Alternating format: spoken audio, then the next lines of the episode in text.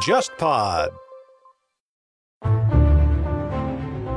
各位听众，大家好，欢迎收听这一期的《忽左忽右》，我是陈彦良啊。今天我们这一期节目迎来了一个跨界的嘉宾，村长托马斯。Hello，大家好，我是村长托马斯。然后呢，我现在是一个 UP 主，主要做的内容是 F1 啊，也就是赛车、汽车这些相关的。非常开心来到忽左忽右，然后我呢一直也是一个忽左忽右的忠实的听众，非常开心能够在这个阳光明媚的下午哈，来到 Just Pod，来这个 Just Talk。对我们今天如果单纯聊 F1 的话，可能会非常的小众啊。我也不确定我们的听众当中有多少人是这个 F1 的车迷，但我觉得赛车这个事情对于大部分的中国听众来说，或者说对这些对吧男孩女孩们来说，还是一件挺酷的事儿。而且本身我自己对像这种在二十世纪或者说十九世纪末诞生，然后在整个二十世纪经历过非常大。变革到今天，对吧？商业化非常成功的这样的一些类型，包括很多体育运动，对我是很感兴趣的。然后我们这个节目之前一直有一个系列嘛，呃，很早叫迪纳摩，现在叫球国春秋，我们会聊一些体育和这个二十世纪历史的影响。其实赛车啊，或者说汽车也可以纳入到这个维度里面来。那个托马斯，我看到最近应该是五月一号，对吧？你就出了一个视频，那个体育经济学的，就是在讨论 F 一的整个作为体育商业史上的一个奇迹。嗯哼我觉得我们其实可以从这个点来切入啊，然后来聊一聊整个 F 一，或者说它背后的这种赛车文化，在整个二十世纪的一个算是兴衰吧。但是现在没看到衰啊，现在可能是做的衰过了，现在我们看到已经是好几次复兴之后的结复果。复兴之后，对，处在另一轮就是再次伟大的进程当中。对，其实确实哈，这个 F 一呢，其实也不能说小众，但是可能并不是一个大家一拍脑袋就能有一个概念的事情。但是赛车确实在全世界可能任何人的心中都会有一个非常明确的形象，不管是像头文字 D 啊，还是马上要上映的这个《速度与激情十》啊。啊，这里广告位可以招商一下电影啊，呃，其实都是一些影响力非常大的赛车的这些产品啊，然后呢，在我们的心中也留下过很多的印象，包括其实早年的那些香港电影里面，像成龙也拍过很多跟赛车相关的这些事情。所以说呢，其实我们能够找到的切入点很多，但是今天我们呢，既然忽左忽右是一个跟这个政治经济方面结合比较多的这么一个播客节目呢，我觉得我们也可以强把强行把这个赛车从商业的角度啊来切入一下。确实呢，作为一个听起来很昂贵的运动，其实很多的观众们可能没有想到的事情是，它一直是一个推钱特别特别特别特别严重的。哎，我插一句啊，它现在还是世界上最贵的运动吗？哎呀，是不是最贵？那车肯定是最贵的。这个大概一辆车的成本每年，对吧？其实你就是花了一个多亿，就为了造这两辆车，所以你要简单的算一下，一辆车值五千万美元，那确实是最贵的。嗯，呃，你要是从体育商业的价值来说呢，F1 的车队是世界上最昂贵的体育队伍之一。那比如说像最新的估值吧，大概是说这个法拉利大概能值个二十亿美元左右，然后梅奔大概是十五亿美元左右。这支车队，那么它可能跟最顶级的这个体育俱乐部呢是有一定的可比性，比如说这个炒到了六十亿英镑的曼联，对。去年三十多亿卖掉的切尔西，然后还有一些美国的这些运动的队伍，可能大家都属于一个级别吧。确实，从这个体育价值来说是比较昂贵。但是其实我那篇文章和这个节目讲的主要的点是，F1 作为一个整体的体育，它的价值是非常的高，而且它是可交易的。就比如说你没有办法去买 NBA，你也没有办法去买下整个英超，但是你现在可以去买 F1，虽然它不太卖。而且从这个角度出发，其实我们今天也可以聊一下，对吧？整个 F 一这个运动或者作为一个赛事，它似乎最早啊，它有点那种好像协会性质的这样的一个组织，到今天变成一个商业化的，尤其是一六年以后被一个美国的大媒体集团算是买过来了吗？对对对，是啊全资买下来。其实要说历史的话，F 一的历史是从一九五零年开始，嗯但是实际上呢，F 一所代表的这种大奖赛历史最早可以追溯到大概是二十世纪的二十年代。当时呢，就是有这个汽车被发明了之后，那我一直说赛车比赛是什么时候发明呢？就是第二辆车被发明的时候，就有了赛车比赛。然后呢，有了赛车比赛，大家会自主的去举办这些比赛，然后就有人去兴建了专门用来比赛的赛道，然后这些事情大概到了二十世纪二十年代左右，就开始有这种巨型的组织方去举办这种大型的大奖赛。为什么叫 Grand Prix？这是个法语词儿，它就是大奖的意思，就是你要赢了就可以赢得很多很多的奖金，所以它就是变成了呃后来的大奖赛。然后呢，差不多在二三十年代之后，很多的大奖赛其实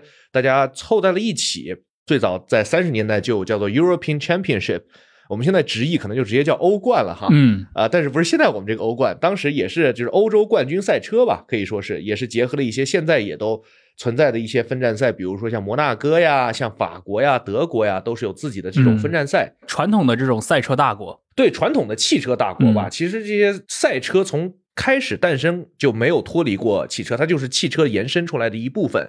最早的、最出名的在赛车界的一句名言就是叫做 “Win on Sunday, sell on Monday”。你周日赢了比赛，你的周一车就能卖得出去。这件事情呢，以前可能是这样的，但是现在就越来越不太是这样的了。哎，这个听起来这个传统是不是到今天还保留着？因为我们看 F 1的很多比赛，它也都是发生在周末。啊，对，确实是因为 F 一的比赛自古以来就是在周日比的。当然，除了到这个最近美国人把这个 Vegas 拉斯维加斯这站啊放到了周六，破坏了传统，所以美国人虽然说被买了 F 一但是被他们骂的也是比较惨。嗯对，然后呢，这也是一个一直以来的传统，周日比赛。然后确实当年，比如说像法拉利这样的品牌呢，就是完完全全靠自己在 F 一里面的这种成就，让自己变成了一个可以说是销量最高的奢侈品、奢侈跑车品牌。对。嗯，赛车的事情我们等会儿再说啊。先说 F 一你能不能用最比较明确或者简单的方式，给那些可能不太看 F 一比赛的听众啊，形容一下 F 一的整个的这个赛制是一个什么样子的？这个赛制呢，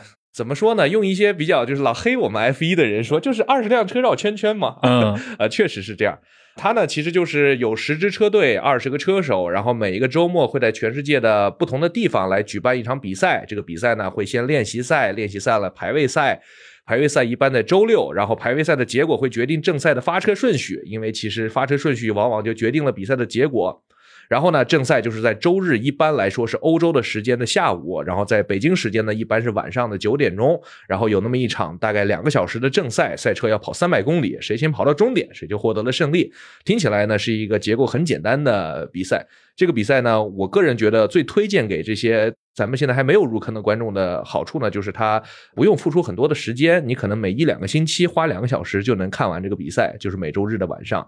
对，所以这个大概就是 F 一。那它的几个比较引人入胜的特点呢，第一个就是它是一个在科技方面非常成就很高的这么一个体育嗯啊、第二个方面呢，就是它作为一个体育本身呢，又有很强的这种竞争性。虽然说这个赛季的竞争性可能有点下降哈，但是它过往呢也产生过很多经典的这种竞争，然后非常激烈的一个体育比赛。这几点呢加在一起，就是形成了现在一个可以说是影响力在不断的增长的这么一个 F 一的现状。嗯，那比如说我们好像国内的，包括我一些朋友啊，如果他是这个 F 一的车迷的话，通常都是因为我的印象中应该都是从零四年以后，嗯那个就是上海，或者说当时那个因为有了那个中国赛嘛，嗯呃，这个事情好像是带来了一大批中国的观众的注意，包括你刚说到像舒马赫那会儿，应该属于他的一个中后期。那个是 F 一，应该是历史上的最黄金的时期。那个时候的舒马赫，前几天我们在盘说，前两天有个八卦说，这个我们有一个 F 一车手叫 Fernando Alonso，呃，嗯阿隆索是一个四十多岁了还在跑比赛的老车手。他前阵儿跟那个 Taylor Swift 传了绯闻，我们还在说这个 F 一历史上谁的咖位能够有 Taylor Swift 这么高哈？我们就算了算，发现可能真的就是舒马赫曾经为 F 一创造过这种世界级别的影响力，包括他当年跟这种 Michael Jordan、Michael Jackson 这种 Three Michaels 都叫 Michael 的这些超级巨星们，正好凑到了一个时代，然后他加上法拉利吧。造成了非常巨大的影响力，在当年那个时代。然后包括你刚才说的，也是舒马赫在这个零零到零四年获得了 F 一的五连冠的时候，正好也是零四年啊，嗯中国有了这个 F 一的比赛。当年也是一个可以说是在中国的整个时代发展上面都很重要的一步。啊，把一个非常重大的国际体育赛事引进了中国，这个其实当时也是为申办完这个奥运会零一年之后的一个前期的尝试和准备吧。那现在呢？现在你比如说，我们可以看到像汉密尔顿，他也是六连冠，你觉得他这个带来的影响力跟当年呃，汉密尔顿现在跟嗯舒马赫都是一样的，拿过了七个世界冠军，啊但是呢，他是第二个拿七个世界冠军的，自然在各方面的影响跟舒马赫还是有一定的差距。当然，从这个 F 一里面的成就来讲的话，很多人在对比说到底是舒马赫强还是汉密尔顿强，但是我觉得对于大多数的公众嗯来说，肯定对于舒马赫的理解是在另外一个层次上面的。汉密尔顿吧，直到今天，我觉得在影响力上面也没有能够跟舒马赫在一样的水准。当然，也是一个大环境的问题。嗯呃，F 一在舒马赫退役了之后，可以说是开始走下坡路，然后差不多到了一六一七年，正好就是汉密尔顿赢的冠军最多的那几年的影响力可以说是跌到了低谷吧。嗯，其实大概在二零一七年的时候，当时 F 一的各方面的收入都在下滑，它没有在这个新媒体的时代有一个比较机敏的转身，然后他当时还在前一任的这个掌门人叫 Bernie Eccleston、嗯一个非常老牌的英国人手里面掌控着，当时甚至说一个车他应该掌控 F 一的时间是非常长的。对他从七十年代开始夺权吧，开始斗啊，当年大概斗了十几年，把嗯 F 一终于弄到自己的手里，然后后来的三十年吧，都在他的掌控之中。他当时非常极端吧，可以说是为了保护自己这些所谓的就老白男的利益嘛，那些会看电视付费的这些观众的利益是不允许任何的新媒体出现在围场内的。当时比如说汉密尔顿、罗斯伯格这样的顶级车手想拿手机拍个照，都会被伯尼亲自上去把他手机给没收了。后来才有了这个美国人的到来了之后，把一些他早就应该做的事情让他做了，所以也会看到大概一个从一八年之后的复苏吧。OK，刚请这个村长给我们介绍了一下 F 一的一个赛制啊，就简单的做了一个就自黑式的介绍。哎，要不也跟我们来谈一谈吧？就是 F 一这个它的一个简单的，就作为一个赛制，或者说作为它背后其实也是有一个这个 F 一的集团的，或者说一个公司在运营它。这个过程是如何发生的吗？因为你刚刚提到像 Bernie 这个人，因为我看到一些材料里面，他好像从很早的时候，他其实参与过这个 F 一现在的所谓的这个公司或者这个集团的一个早期的一个建构啊。嗯，但是好像我看那些材料里面，最开始这个好像有一点那种行业协会或者说一个公共的这么一个事物的这样的一个影子啊。但到今天它是怎么变成一个好像纯粹私人公司的？这过程能介绍一下呃，吗？这个过程就非常符合忽左忽右的风格，里面全都是政治博弈。呃，我们的听众就爱听这些。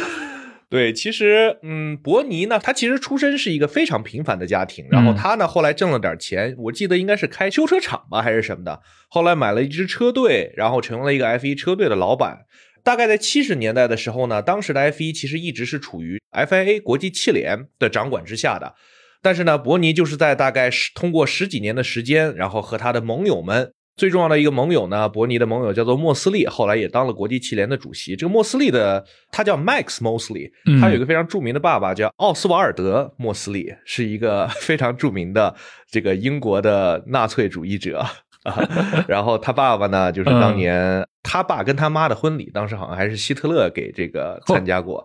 然后反正 Max Mosley 和伯尼这两个人呢，就狼狈为奸吧，可以说来自一个有原罪的家庭。对有原罪的家庭，然后大概花了十几年的时间，就是他通过把所有的车队们都集合在一起，来去对抗一直以来的这个比赛的组织方，就是这个国际汽联。然后呢，中间其实还有一些就是类似于呃国与国之间的政治斗争在背后，因为 FIA 这个机构国际汽联一直是在法国人的话语权是比较大的，嗯。啊，所以说呢，中间也有一些就是两个英国人带着一堆车队，车队里面最重要的那个人就是这是老法拉利恩佐法拉利啊，啊，就是两个英国人带着一个意大利人勇斗法国人，然后呢，大概花了十几年的时间把他给斗掉了，然后后来这个 Max Mosley 成了国际汽联的主席，然后相当于他把这个 F 一这个比赛的商业权利从 FIA 的手里面几乎等于白嫖过来，嗯呃，到了伯尼的手里，然后就是伯尼带着这个组织，带着这十几支车队，一直在全世界巡游比赛。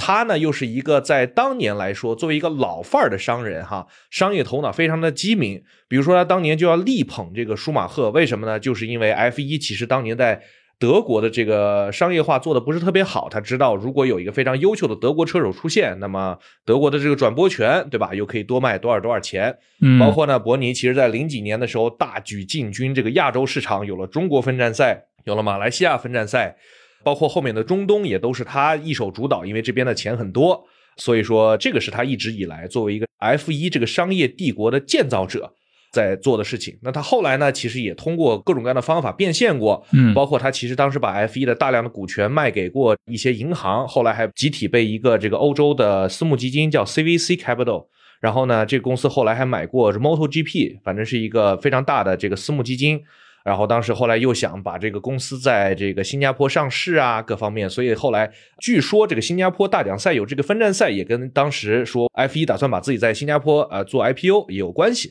那后来呢，就是到了大概一五一六年的时候，就是嗯上市也没有成功，因为商业的收入其实是在不断的下降，它的这个 popularity 也越来越没有以前那么受欢迎。那这个时候呢，才考虑说，哦，要不然把它再次出售给另外一家。那这个时候呢，就出现了这个自由媒体这帮美国人，他们呢一直以来呢从事的是一些娱乐行业啊，然后他们手里面有一支 MLB 的棒球队，然后他们还有一些就是专门做什么娱乐演出票务的自由媒体，他们应该是那个默多克那个新闻集团的最大股东。就虽然可能里面的那个最大的投票权的股份，那个是由默多克家族持有，但是实际体量里面，从股权本身上来说，最大股东就是归属于这个自由媒体集团。对，它是一个跨国的大型的控股集团，它底下有很多的娱乐和传媒的资源。嗯，所以它当时呢就进来，大概是以我记得四十多亿的价格把 F 一整体从伯尼和这个 CVC 的手里给买了下来。伯尼也因此成为了当时应该是英国第四富豪啊，然后 四十年的时间啊，从这个 FAA 的手里面白嫖过来的 F 一，然后最后出手。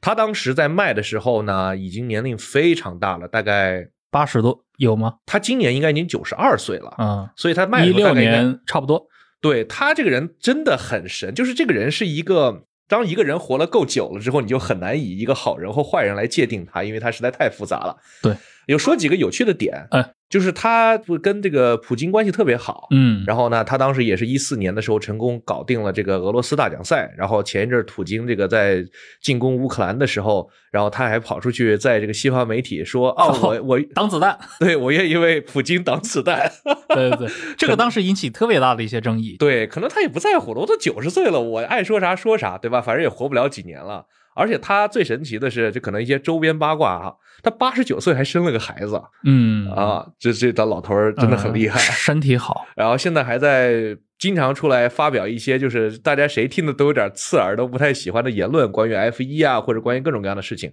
反正是一个活得很洒脱的人吧。现在反正给人的感觉很像那种旧时代，就是冷战时代那种欧洲这种企业家身上有那种枭雄气质，对，他会跟很多的那些就是外界看起来，你怎么会跟这些国家的人？对吧？或者跟这些国家的这些首脑们、寡头们混在一起。我们上几期节目有一期是跟那个麦教授聊俄罗斯方块，对吧？那期其实就提到一个人，就是劲爆集团的那个老大，也是一个对吧？英国人，那个麦克斯韦。麦克斯韦就是这样的一个人，他跟什么戈尔巴乔夫、跟什么齐奥塞斯库，嗯，都保持非常亲密的私人关系，同时跟什么以色列的情报部门，就是这些人的身份都非常复杂。就是今天我们刚谈到，就是像 Bernie 本身的话，也有带这种属性。我看到一些材料啊，好像说他当年在勃列日涅夫时代，甚至都有想过他去跟苏联这些高官进行接触，把这个 F 一的办到苏联去。这个是真的吗？其实早在八三年的时候，当时还没有那个戈尔巴乔夫呢，他当时就想在这个苏联办 USSR Grand Prix，USSR 大奖赛。确实啊，苏联大奖虽然没办成吧，但是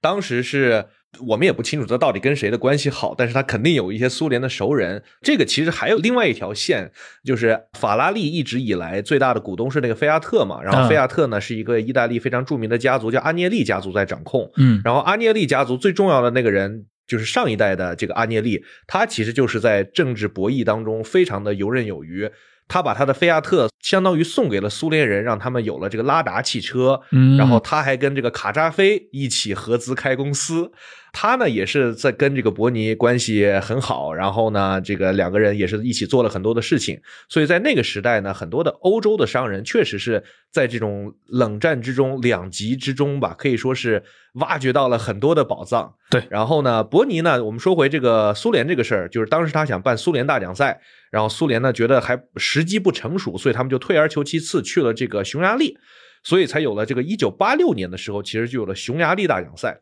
当时匈牙利的这个总书记呢卡达尔，据说吧，我还专门去看了一些这个当年的匈牙利语的资料，嗯，确实有提到说这个卡达尔跟伯尼是有一些私交的。然后呢，才有了这个一九八六年花了八个月就建成了一条赛道去举办了这个大奖赛，这也是在被誉为铁幕之下的这个 F 一赛车，嗯。我会比较好奇一件事情啊，就是 F 一它作为一个赛车的赛事，对吧？它的绝对的那个体育受众，你可能跟那些比如说大球项目、跟足球啊这种可能也不太好比啊。呃，甚至我们在过去在比如说迪纳摩或者说我们在秋国春秋那个系列里面，也经常会比较到，比如说不同的一些体育，它其实有非常强的这个国别的属性。你比如说对于像棒球这个运动来说，可能像美国人。日本、古巴，呃，或者说像中国台湾地区，你这四个地方完了以后，那别的地方可能没有这个文化。当我们提到足球的时候，可能拉丁民族或者哪儿，对吧？他们对这事儿就会格外上心，甚至政治人物跟这种足球巨星的关系就会更近一点。这个我们之前马拉多纳那集的时候也聊过。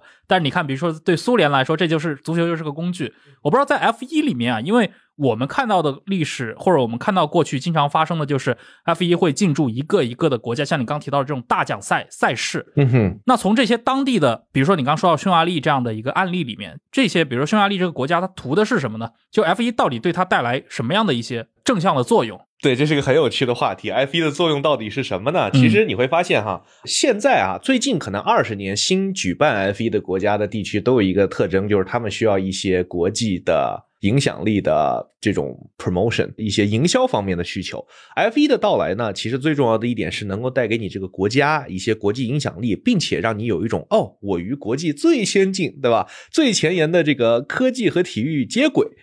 比如说，你去看一下什么阿塞拜疆啊、沙特呀，嗯，而且中东国家现在 F 一是每个国家一个国家来一个啊。现在有沙特大奖赛，有这个呃阿布扎比，有卡塔尔，还有一直一直来有的巴林，每个国家都想要，而且每个国家出的钱一个比一个高。所以说，F 一一直以来都是带有极高的政治属性的这么一个运动。然后像我们刚才也有提到俄罗斯。啊，其实也就是普京呢，这个也谈了很多年。当年这个苏联大奖赛没有办成嘛，然后后来普京可能在大概二零零几年的时候突然想明白了，我们需要做这个非常国际影响力的这么一个大国，所以当时申办了冬奥会。嗯，然后其实俄罗斯大奖赛就是在冬奥会二零一四年那一年开始办，而且也在索契，就是绕着那些冬奥会场馆一圈。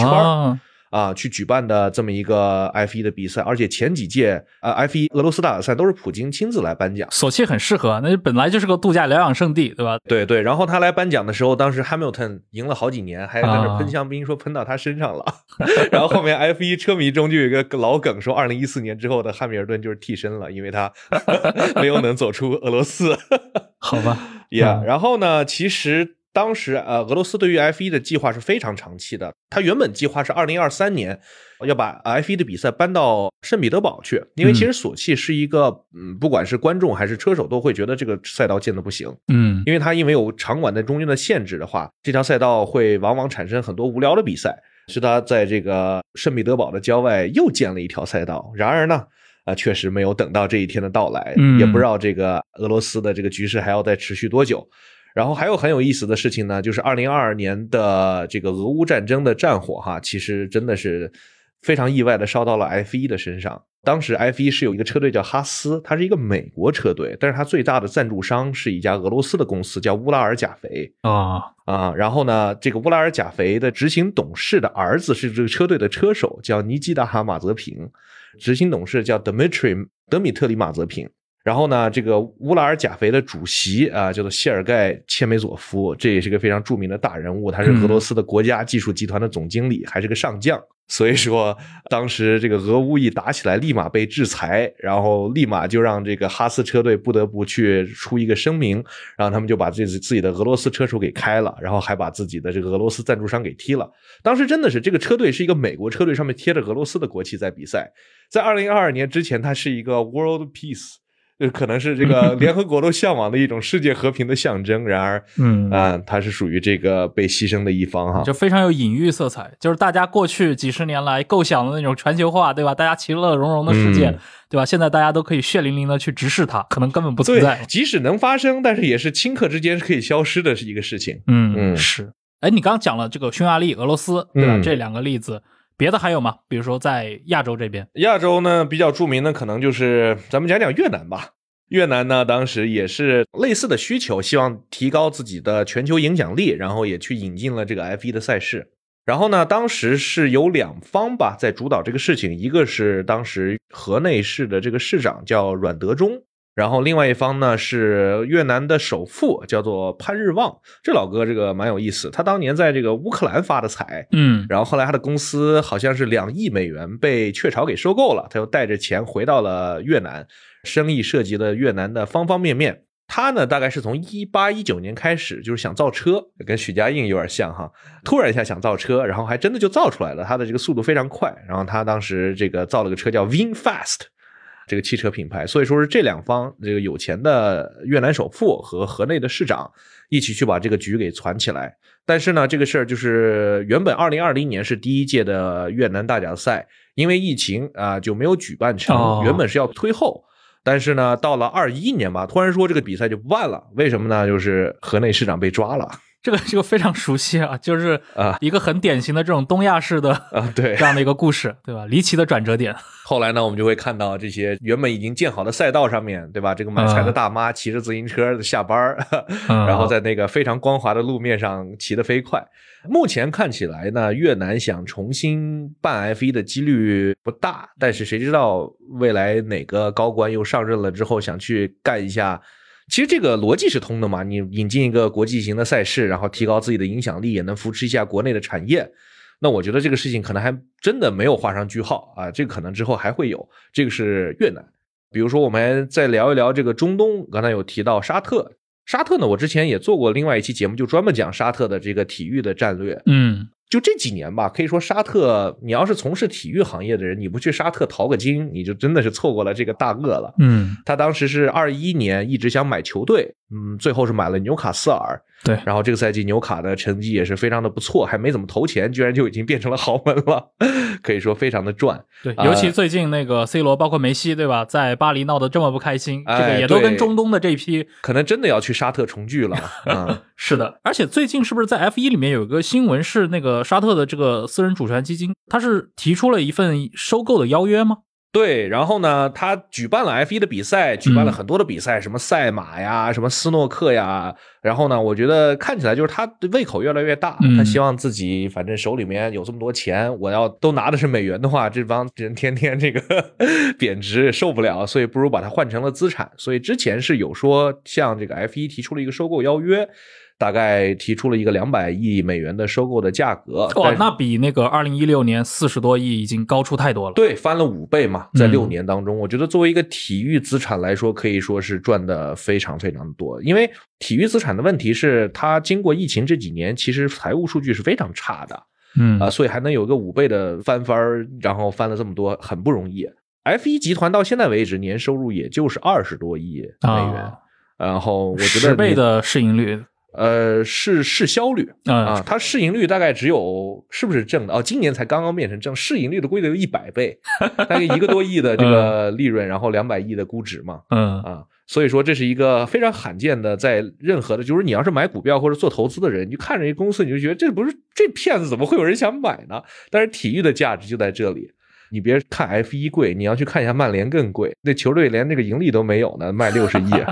啊！而且在这个过程当中，我看到是不是还有个咱们这个中国香港也有个老哥，不断的提出这个收购的邀约。这个老哥挺有意思，这个怎么说呢？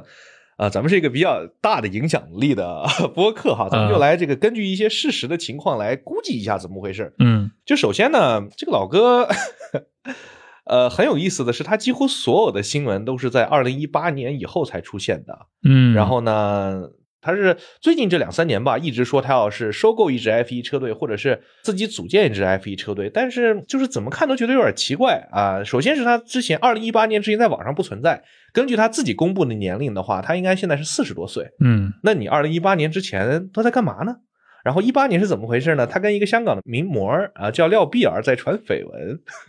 然后就有很多的他的相关的报道，而且你会发现他所有的相关的报道里面都说他的资产是十七亿。你要知道，从二零一九年到二零二三年，对吧？这个市场变化这么多端，你一直能保持自己非常稳定的这个资产也不容易啊。可能买买了个什么定投产品，对，这是你怎么做到的？挺厉害。然后呢，他一直说自己是一个保险公司，但是实际上呢，我还专门去查了一下，他那个他并不是一个保险公司，他是一个保险经纪公司，嗯，相当于是这个房产中介，说自己是开发商，所以我觉得这里面。有一些需要再次澄清的一个情况吧，嗯，然后包括这个保险经纪，大家如果有去香港或者一些香港的朋友，应该每天听他们这抱怨的就是房产这个保险经纪每天这个来打广告啊之类的比较多，因为香港大概有几千家保险经纪公司，然后呢，还有就是。最早可能是媒体报道有一些说他在二零二零年收购了威廉姆斯车队，嗯，但问题是威廉姆斯车队就是收购他的是一家美国的 PE，叫做 Doriton Capital。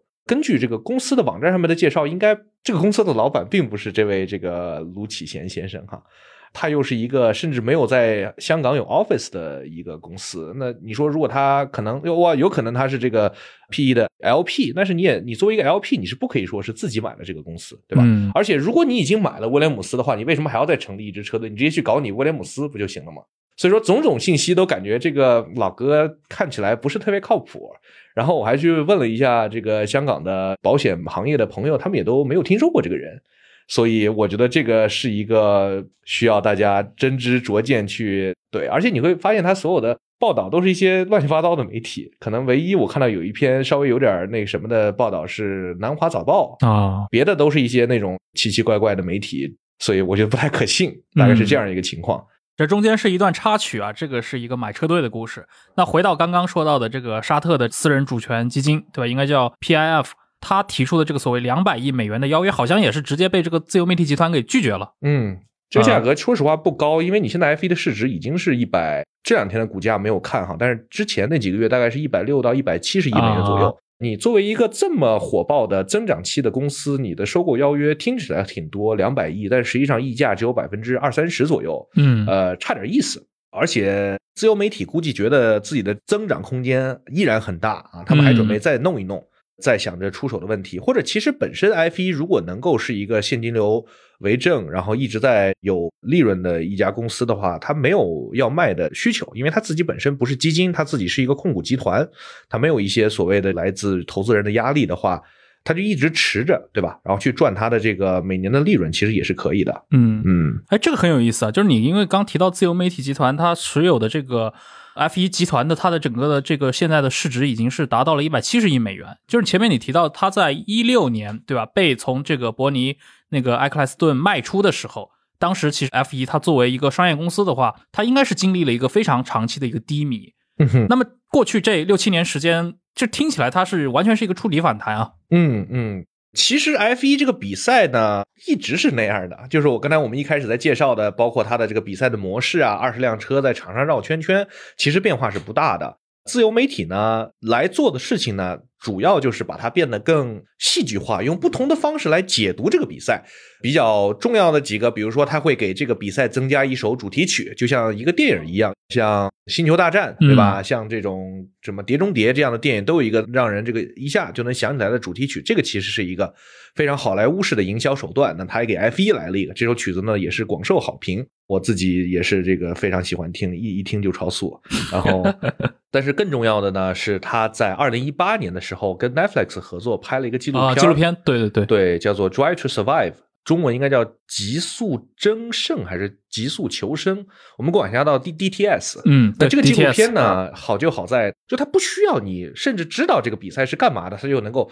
完完全全以一种讲故事的角度，给你看到一些二十个男人的这个爱恨情仇。我觉得这个是纪嗯录片非常大的一个优势，尤其是 Netflix，它过去这么多年拍了很多高质量的纪录片，它可以让你迅速的进入到一些过去完全陌生的领域，嗯对吧？比如说它的一些商业经济类的，它去起底当 Trump 他的那个致富经。我前几个月还看了一个，他讲的是那个美国的高中篮球联赛的舞弊案，九十年代。嗯你像比如说我们作为普通的这个体育观众的话，也不太会去看美国的这些，比如说高中或者说大学篮球的这样的一些联赛。嗯啊，但是在纪录片里面，他把它完全给故事化了。嗯一下子就能增加非常多的一些新入门的这些小白用户或者小白受众们。呃就是你刚提到那个纪录片，就 DTS，它是不是给 F 一带来了非常多的就是美国的观众？对，网飞是一个目前大概有二点三亿订阅用户，嗯全球。根据一些报道是说，有超过五千万人看了《Drive to Survive》，而且里面有百分之三十的人以前从来没有看过 F 一，就是看《Drive to Survive》DTS 来了解到的这项运动。举个例子吧，就是在第一季的时候，我记得非常印象深刻的一个故事，讲的就是一个中游的车队，还是刚才我们说过那哈斯，嗯啊，他讲的一个故事的中心点其实是有一个赞助商想赞助他们，叫 Rich Energy。他们说是自己是一个运动品牌，但是从来没有见过他们的产品。他的这个故事完完全全讲述的就是哈斯怎么被这个赞助商给骗了。就是 F 一自古以来就有很多的骗子在里面搞一些有的没的，然后它里面有一集的内容就是讲这个 Rich Energy，然后有一个老板坐着直升飞机，留着大胡子来跟他们签约，巴拉巴拉巴拉，给他们讲我们的商业企划，我们觉得跟哈斯能够产生什么样的这个 synergy，然后一集之后啊，这个钱也不给，然后这边开始诉讼啊、掐架呀，这种非常 drama，叫什么 Keeping Up with Formula One 的一些故事，嗯啊、就是完全卡戴珊化的剧情，还是吸引了很多人的这个注意力的。所以这个等于是他们当时做的一些营销或者说宣传手段。我觉得这个就是它既是一个最好的营销，也是最好的故事内容本身。嗯不管你是 F 一的车迷还是一个普通的观众，我觉得对于 DTS 都是一个很享受的过程。嗯如果你呃没有看过 F 一你可能看上来就看的是一个很精彩的故事。这个故事里面总是有三百公里时速的赛车嗖嗖嗖的在往前跑，对吧？对于我们这些呃 F 一的车迷来说，我们可以看到我们转播画面的背后，其实当时还发生了一些什么样的有趣的故事。像上一季的话，讲的是二零二二赛季的故事，就是有一个片段，大家都这个津津乐道，一帮这个车队的经理坐在一起，然后互相骂。嗯然后真的就有很多的 F word 在这里面就出现了，然后这是看起来非常有意思的一些剧情。哎，关于这个整个这个自由媒体集团如何去运营，或者说把 F 一对吧，作为一家公司或者作为一个大的赛事，它给它重新盘活起来，盘到今天这个市值，他还做了哪些动作？呃，他还做了哪些动作？其实像《Drive to Survive》DTS 这个纪录片呢，给他带来了大量的流量。但是流量如何变现呢？是一个从 F 一到你和我都在一直考虑的问题。嗯那他其实做的事情呢，呃，做了几个尝试，比如说他会自己去举办 F 一的比赛，因为这些本身举办 F 一比赛是很赚钱的。呃，之前呢，F 1的合作的方式呢是说，呃，我把这个比赛相当于授权给当地的主办方，那主办方给我付一笔承办费，然后呢，所有的门票收入啊、赛事营销啊，就是我们来一起合作。那么我赚的主要是这个主办费，这个主办费呢，一般都是由国家的这些政府来直接买单的，比较常见，比如说像阿塞拜疆啊、沙特这样的比赛。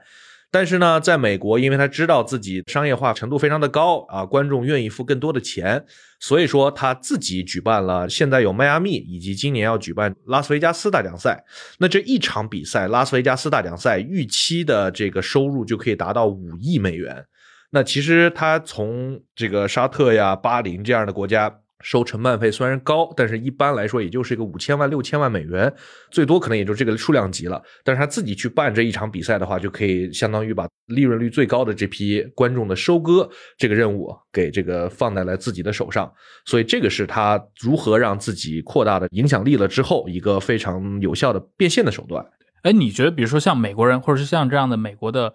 一些媒体集团啊，他在介入了 F 一这样的一个赛事之后，因为我们知道美国人玩这种体育运动，把它进行商业化包装的能力是非常强的，从他过去传统的联赛可以看得出来嘛。我不知道，就是传统的美国的这套，你说是电视转播体系也好，还是说这一套联赛运作机制也好，它在接管了 F 1其实带着欧洲血统的这样的一个联赛之后，有没有对 F 1进行一些比较标志化的美国式的改造？最标志化的应该就是他加了那个预算帽啊，预算帽可能大家看这个篮球的会比较工资帽熟悉工资帽 嗯啊，其实是一样的道理。它的核心来源于什么呢？就是体育比赛到底观众们看的是什么？嗯就体育比赛的这个产品，这个 product，你卖给观众的到底是什么？啊，其实很多人都有很多的答案，但是你要是从这个经济学的角度去考量的话，它其实卖的是一个竞争。就是竞争那个比赛，你可以去看两辆赛车，你可以看两个球员，你甚至可以看两个弹珠在那儿比。只要这个比赛这个竞争够激烈，它就是一个好的比赛。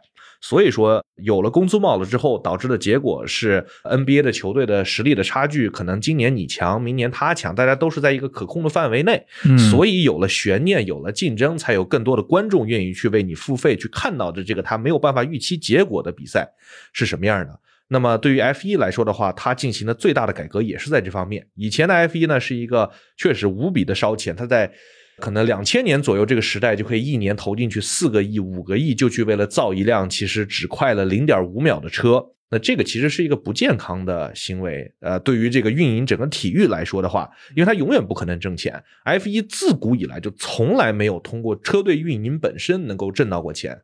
但是自由媒体的到来了之后，直接给他加了个这个预算帽，让所有的大车队跟小车队现在的这个运营的成本都在一个可比的范围内。从结果上面来说的起到一定的效果，但是也造成了，就是由于在预算帽之前，有些车队积累的资源更多，它的优势一直持续到了现在。那么就到了这个赛季，比如说这个红牛车队会比所有的其他的车队都要快很多的这么一个事实。但是我们也看到了，其他的除了红牛之外的九支车队的实力其实是在不断的在拉近。如果我们把这个比赛红牛不看它。把它这个扔出这个比赛的话，剩下的九支车队的比赛可以说是非常的激烈的，跟比如说十年前相比来说，竞争性是要增加了很多的。这个也是呃预算帽所带来的一些最重要的改变。嗯，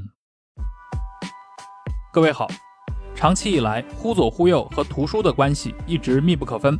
我们在公众号的资料延伸，还有 JustPod 小红书账号上，长期都在整理节目中提到的书单。并且也邀请研究者、作者们登上节目，还有 JustPod 的夏日订番 Just Read 活动。最近呢，忽左忽右也上线了卖书业务，可以前往公众号“忽左忽右 Left Right” 回复“买书”两个字，了解详情。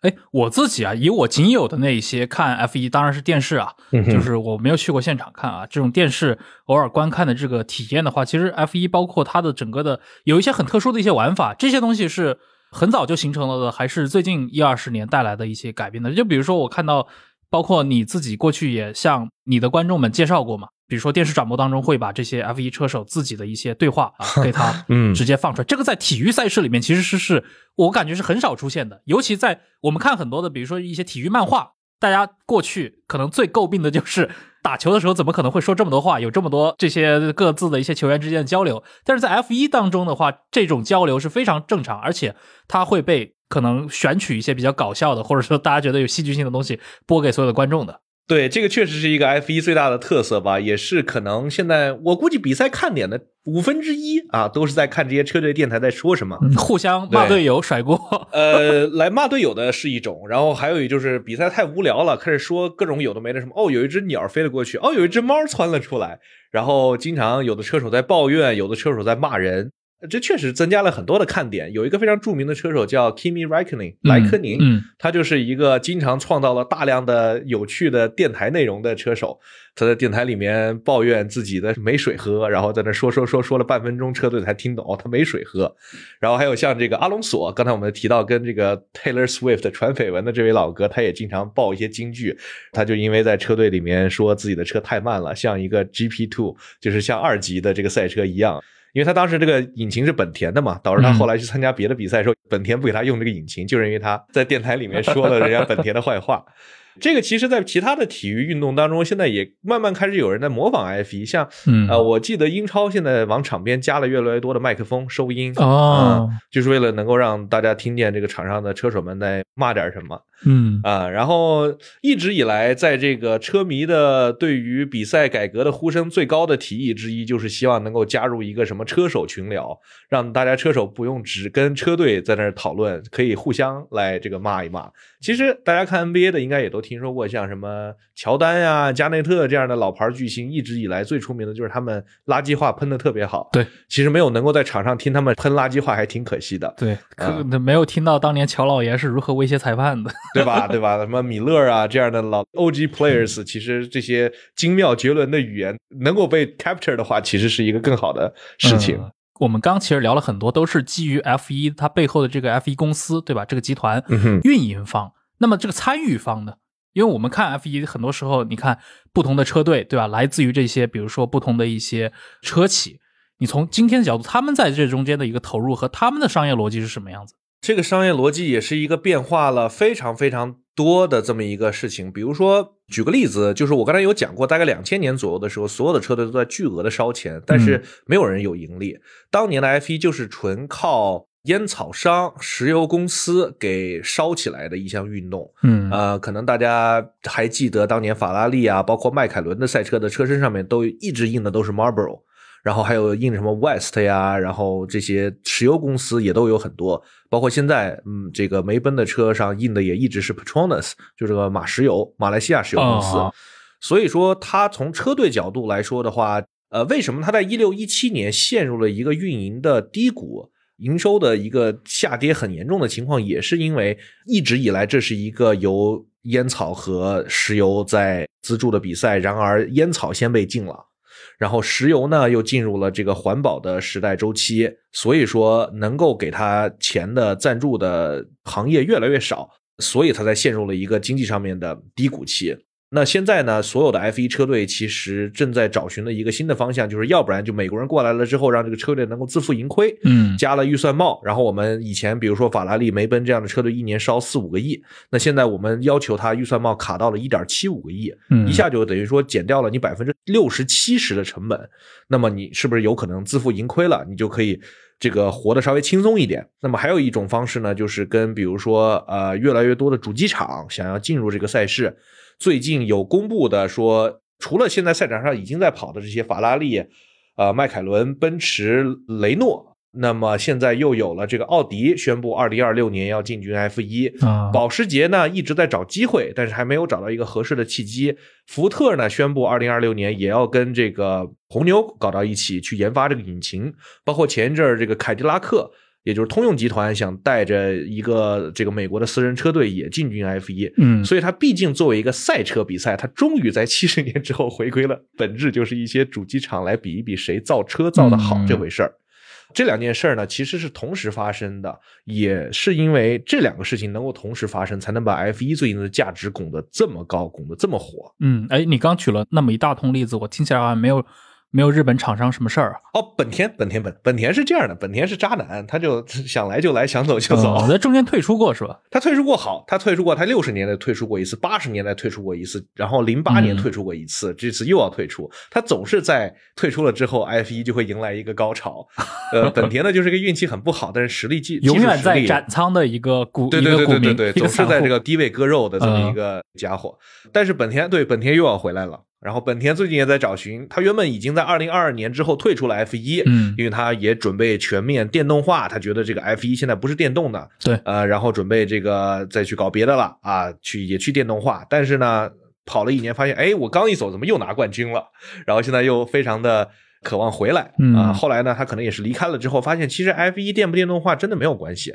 这也是其实我一直以来对于跟很多的我的观众也讲，F 一是一个赛车比赛，这个赛车到底是烧的油还是烧的电，对于一个品牌营销来说影响真的不大。嗯啊，它展现的是你造出一辆非常跑得飞快的汽车的实力。它不光在于你能不能造出一个好引擎，只需要造出一辆好引擎就能造出辆好车的时代已经过去了。哎，那比如说在 F 一赛事当中，成为一个参与者，甚至成为长期的这样的一个曝光度最高的，比如说作为引擎的提供方，对吧？这些汽车公司对这些汽车公司本身真的会带来利益吗？你比如说像法拉利也好，或者说像梅奔也好，就是它通过呃在 F 一赛事当中常年保持这么大的一个存在感，到底给它带来了什么？包括像迈凯伦，这个事情吧，其实也是一个两方面。你说这个赛车到底能不能让汽车品牌变得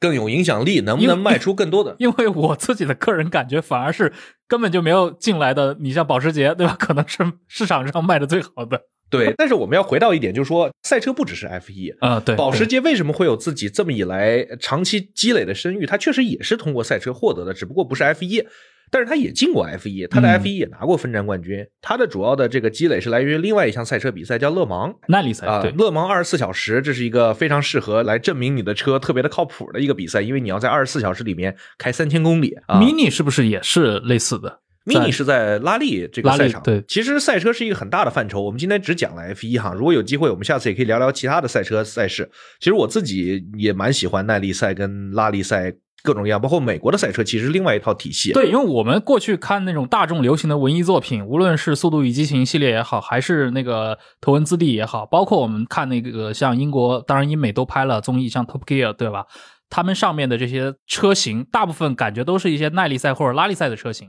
这块在流行的文化当中的存在感，其实是要比这种一级方程式赛车要高很多的。这我的一个印象啊。对，确实你可以发现，其实真的在参与 F 一的不一定卖的很好。像迈凯伦，他去年一年才卖了一千多辆车，全球吗？对啊，他收入应该是四亿英镑，亏损两亿英镑。然后包括阿斯顿马丁也是去年进了 F 一，呃，现在这个公司去年收入十四个亿，亏了五个亿，呃，他过得不一定好。其实卖超跑都不挣钱，卖超跑的公司目前大概只有三家在盈利，就是保时捷、法拉利、兰博基尼。而且保时捷它大家都知道，它不是卖卖跑车赚钱的，它那个卖的最好的911一年也就卖个四万辆全球。它所有的销量，就所有的钱都是靠卖 SUV 赚的，对，现在应该是所有的超跑品牌都要靠都卖在发 SUV，对 SUV，只有这个才能赚这些有钱人的荷包。对对对，像保时捷做出了一个大家所有人都在学习的，兰博基尼现在每年卖九千辆车，一半都是 SUV。所以说，这个跑 F 一它确实本身看起来是不赚钱的，但是你可以看到法拉利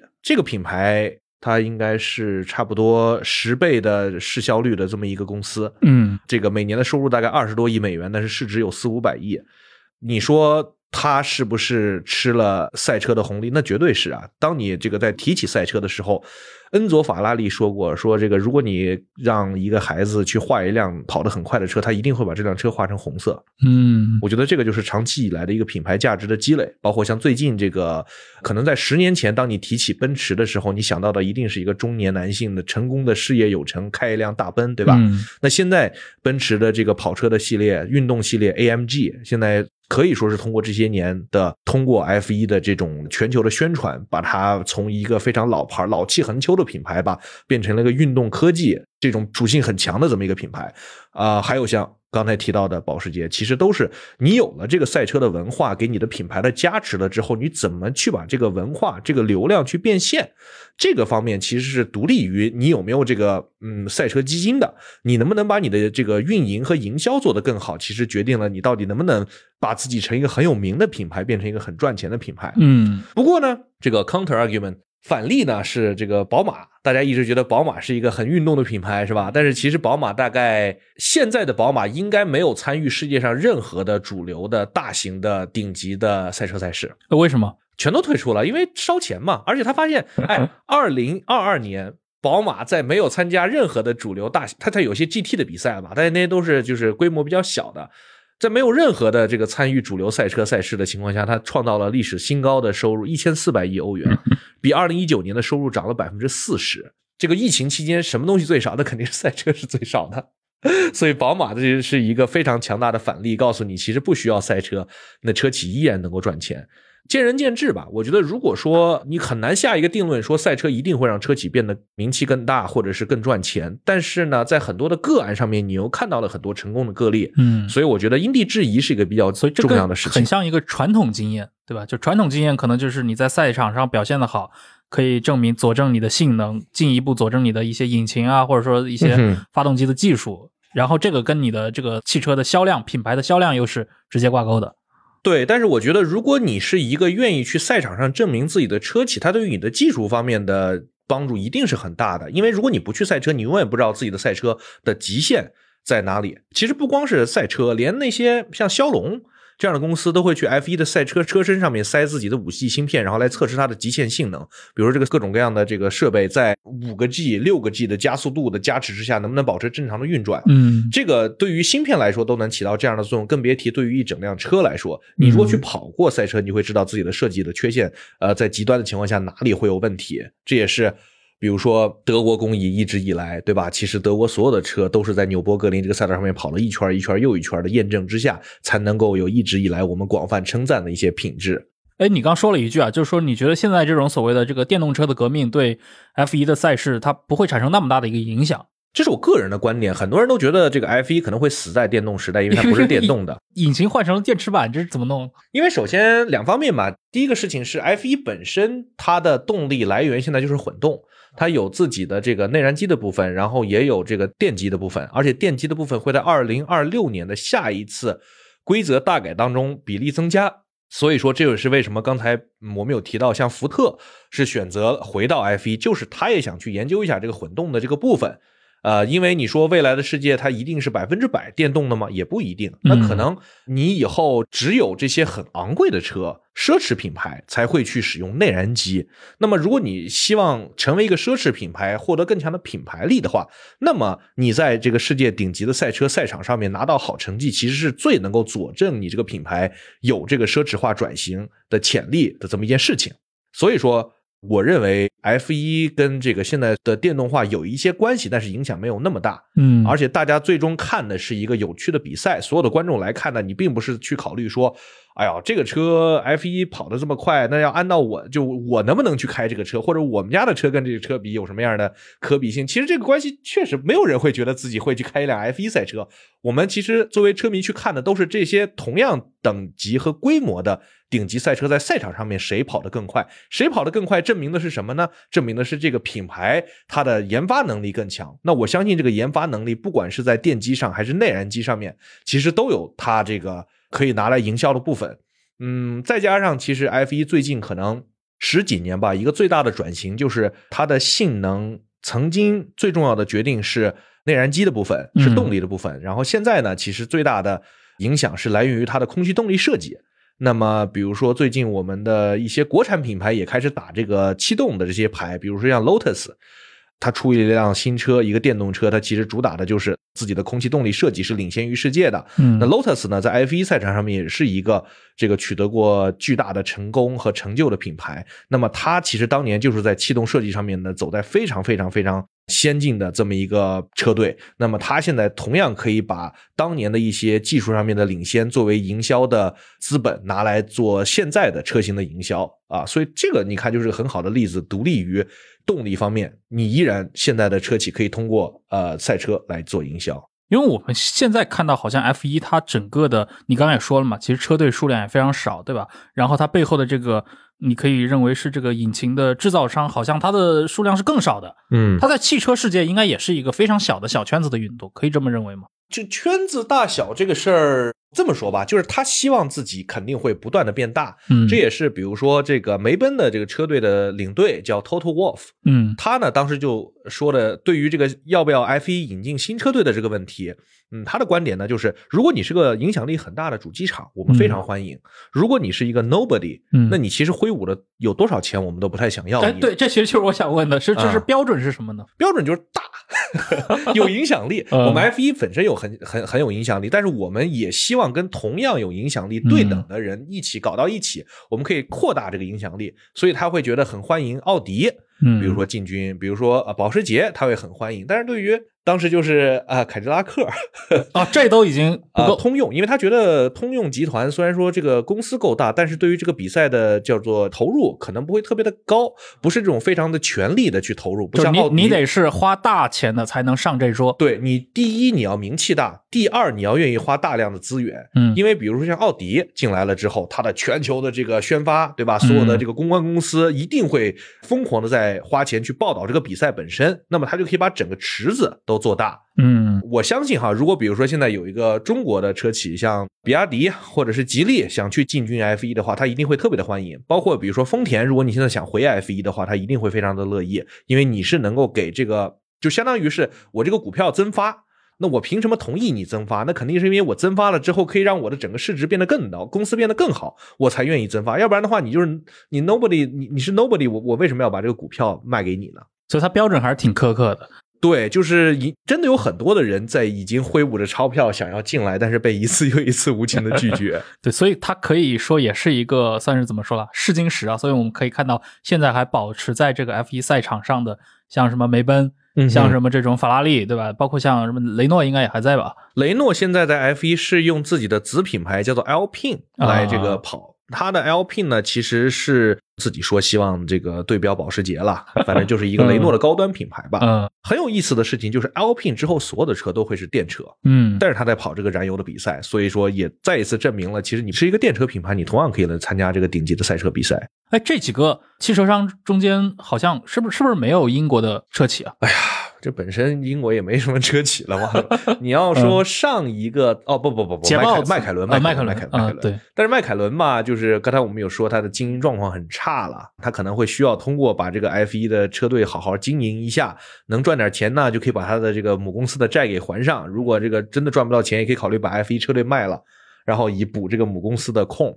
所以说，英国呢，目前来说依然是整个赛车的大本营，十支车队里面有七支车队的总部都在英国。嗯，但是呢，英国本土的汽车行业已经衰落的比较严重了。我还是想请你给，就是我们这些，比如说。对于整个的赛车文化没有那么深入了解的这些听众啊，嗯哼，大概还是可以讲一讲，比如说这几个不同类型的比赛当中的这种区别，因为很多人可能会，比如说看完了《速度与激情》。嗯就会有一个疑问，对吧？这些开这种街头赛车，或者说开这种参与这种拉力赛、耐力赛赛车的车手，能不能去开 F 1或者说这个东西，我们可以把它理解成一个进阶的这样的一个序列吗？呃，很多人都有这样的质疑，其实，在各个行业都有。我记得我以前做过像什么格斗类的节目，啊也有人问说，我们这个退役特种兵能不能上去把这个 UFC 的人咣咣咣一顿打？这这个直到今天都有人，比如说什么泰森·富里能不能退役了之后去打，比如说 UFC，对，比然后李小龙跟泰森谁比较强这种不。是那那那都已经比较街头文化了。啊比如说什么那个纳甘诺，对吧？退役了之后能不能去打拳击，或者什么踢拳的冠军能不能来打什么综合格斗？对对对，嗯其实 UFC 当初这个建立就是为了这个目的，看大家谁比谁比较厉害，凑到一起打一架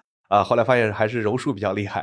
这个我们说回 F 一啊，其实 F 一的阶层是划分还是比较明显的。嗯呃，F 一的车手，很多人说他他是不是只是开 F 一厉害？这个无数的证据证明不是这样的。嗯 F 一车手在任何的这个赛车的比赛当中都是属于最顶尖的存在，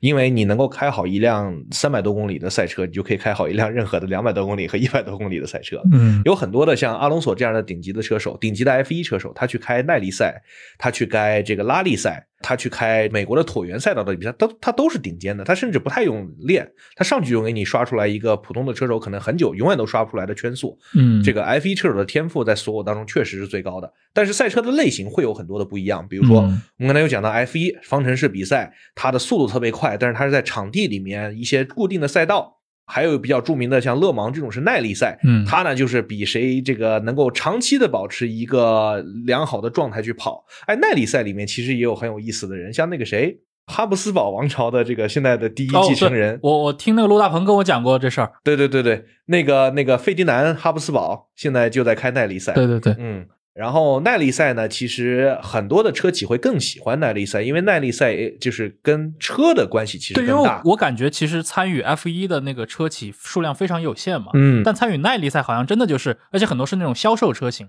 就是在市场上流通的这种。像这个勒芒的话，会会有两个组别，一个叫做勒芒原型车，这个呢就是跟市售的车不太一样，专门是为了造赛车；还有一个组别叫 GT，嗯 GT 呢，其实就是我们其实生活当中最常见的这些赛车，保时捷911啊，呃，像什么法拉利啊，这些其实都是在赛场上的话属于 GT 车型、GT 组别，所以你确实是可以。包括在这些耐力场上、赛场上，也有很多这种爱好者，就是自己花的钱买了车，自己上去开，这也是一个群众参与度很高的这个比赛。嗯然后还有比如说拉力赛，拉力赛呢，就是你会在街上看到很多那种小的两厢车，旁边会贴一个 WRC 啊，嗯这个呢就是耐力赛，它的影响力呢其实也是很大比如的。拉力赛，对拉力赛，然后呢，也有很多的品牌是通过在拉力赛有非常的好的表现，然后也是获得了很多的认可，比如说像什么斯巴鲁这样嗯。大家一听就特别的拉力范儿的这些车型，就感觉拉力赛好像是在检验你这个车到底它耐受度到底如何，对它是一个很酷的东西，而且它是一个不停的造你。对对对对，你在各种各样的情况、各种的路况、各种的路面、各种极端条件之下，都要跑出来一个非常有趣的弧线。包括就看拉力赛也是一个很有趣的，因为你会经常有被撞死的风险。嗯，确实，拉力赛场上面被撞死的观众特别的多，因为他们就是要的那种站在路边的刺激。所以其实他作为观众的这个危险程度，其实是要比危比哦 F 一要高、那太高了。危险不光是说你的小命可能丢了，你这很多人特别的疯狂的粉丝会想去，比如说甚至拍那个车，大家飞过的时候，那手就没了。嗯，这太常见了。然后拉力只要一翻车，那个观众们都巨兴奋，然后冲过去把那个车大家一起可能有的拽出来呀，可能就哎，反正拉力赛这个确实，你要是放到中国比的话，就可能经常会收到一些红头文件被取消，因为太危险了。哎，我印象中当年是不是发生过什么勒芒惨案什么那个？哦，勒芒惨案那个是耐力赛，当时是五四年还是五五年？勒勒芒惨案，一辆赛车就才赛道上面飞起来，然后滚到了观众席上面，然后七十多个观众死掉了，也是因为那个事情。梅奔当时那个赛车是奔驰的嘛，然后奔驰其实后面五十年都没有参与任何的赛车的比赛，他造引擎，但是他自己不赛。就是他提供给那些别的车队可以。对，他会别人给别人造引擎，然后会造一些赛车，但是他自己作为一个厂队一直是没有参赛，就是因为这个这个事儿。嗯呃，赛车场上面确实哈，直到可能七八十年代之后，赛车才变成了一个相对来说稍微安全一点的这个运动。嗯可能大家非常熟悉这个塞纳，呃，塞纳呢就是这个死在了赛场上。塞纳是九十年代，对九四年，其实是九四年之后大概十几年的时间都没有 F 一车手死在赛场上。但是你要是回去看所有的五十年代、六十年代，哪怕到七十年代的赛车手，大概死亡率就是所有参加过 F 一比赛的这些车手，可能有三分之一最后都是死在赛道上的。前两年很著名的那个电影《福特大战法拉利》。现在说这个剧情应该不算剧透了吧？都这么多年了，对他最后也是在测试的时候就死掉了。因为一个赛车手，也许当年大家可能也都接受这个事实，就是你要是选择了赛车，你为了取得最好的成绩，你的结局一定会是死在赛道上。塞纳那场比赛，他就是在跟舒马赫当时在同一个赛场上。呃，对，舒马赫就是跟在他身后，当时舒马赫在一个叫贝纳通的车队，然后九四年在这个伊莫拉。周五的时候，有一个叫巴里切罗的车手刚刚撞上了护墙，然后重伤。周六的时候，有一个奥地利的车手叫拉森伯格，在排位赛的时候撞墙，然后事故率这么高，当场死亡，就邪了门了。其实九四年再往前的话，也是很久没有出现过这么重大的伤亡事故了。但是正赛还是决定比，然后刚没跑两圈，确实是在跟舒马赫跟塞纳在一个激烈的竞争的时候。然后塞纳就出事，我记得应该是在一个过弯的时候，对吧？对一下子冲出来砸到了那个墙面，还是还是怎么？呃，翻滚过来。对对对。然后他当时塞纳的车里面还放了一面奥地利的国旗，就是准备冲线了之后为周六丧生的奥地利车手挥舞的，结果也没有。嗯，所以说赛车是一个非常非常扭曲的运动，在这方面来讲啊，就因为那个事情，所以后来也有很多人。其实就一直对舒马赫非常的不友好，对，对有一阵儿吧，会有就是说觉得是舒马赫把这个塞纳给。逼死了所谓，但是如果你去问看了久一点的观众，所有人都会告诉你，这个你把舒马赫跟塞纳换一个位置，他一样会这么开的，因为赛车就是这样的。而且我觉得，其实塞纳的某种意义上来说，他的传奇性的来源跟他最后死在了赛场上也是密不可分的。嗯、是，对，我觉得还是说回咱们中国的大家能够身边接触到的事情吧。个人的感觉是，赛车在中国呢肯定会有起飞的一天啊。现在可能看到的一个比较客观存在的契机是说。其实，当汽车都电动化了之后，你遇到的一个跟曾经不同的情况是，大家的车都变得越来越快了。你会越来越想去尝试，知道这个，哎，如果车开得这么快，它是不是有了更多的这个赛车的可能性啊？你会对这个东西产生最开始的这种观念，你会希望去看一下，哎，这个车如果在赛道上会不会开得比别的车要快？以前我们可能销量最高的那些车，那些呃日企啊制造的那些。凯美瑞啊、卡罗拉这样的车，可能就是百公里加速十几秒，但是大家也没有人会要求它的性能有多高。但是你现在任何一个电车，可能造出来百零百跑到四秒钟，是一个非常入门级别的成绩了。我觉得在这个加持之下的话，人们呃会对于赛车有越来越强的兴趣，然后再去可能你会希望自己拉着自己的车去赛道里面跑一圈这个我觉得都是一些我们非常的本土的原生的赛车文化能够被这个挖掘的契机。所以我也希望国内的这些厂商呢，也能越来越踊跃的去尝试一些赛车相关的，不管是呃去参加比赛呀，还是做一些营销啊。我觉得这些对于整个汽车行业的良性发展和对观众的教育来说，都是一些好的方向。嗯，哎，不管怎么说，我们刚刚其实也提到了像拉力赛、耐力赛啊。我不知道，就是现在是不是说起来，虽然 F 一算是整个技术里面要求最高、可能条件最苛刻的比赛，但它反而因为有这样的一些大型的赛事转播形成的这样的一个车迷群体，它在中国的受众是不是还比，甚至是比这些，比如说勒芒耐力赛的这些受众，或者比什么达喀尔拉力赛的这种赛车迷，其实还要更多一点？对，这是肯定的，因为 F 一是相当于是最友好对观众来说观赛最友好的赛车比赛。我们刚才有提到勒芒二十四小时。谁会在电视机前面坐二十四小时看比赛？嗯，拉力赛呢？它在深山老林里面转播也不方便，对吧？你摄像机的机位怎么怎么？你要去到什么非洲腹地，对吧？然后一 跑也是一天，然后呃，观赛的这个体验确实跟 F 一是比不太了的。所以 F 一是一个最适合把赛车做成一个大众娱乐的这么一个赛事。哎，我觉得我们也可以再聊一下这个 F 一，或者说这个赛车运动在中国的整个的一个。发展情况啊，我不知道，像你自己看，包括 F 一，或者说整个中国这个赛车的赛车迷这个群体的兴起，它是在两千年之后，零四年对。应该是央视是从零三年还是零四年开始转播 F 一的，当时其实就是电视上放啥人们就看啥的一个时代嘛，嗯不会有像我们现在的这样的自媒体播客或者视频，你可以挑着看。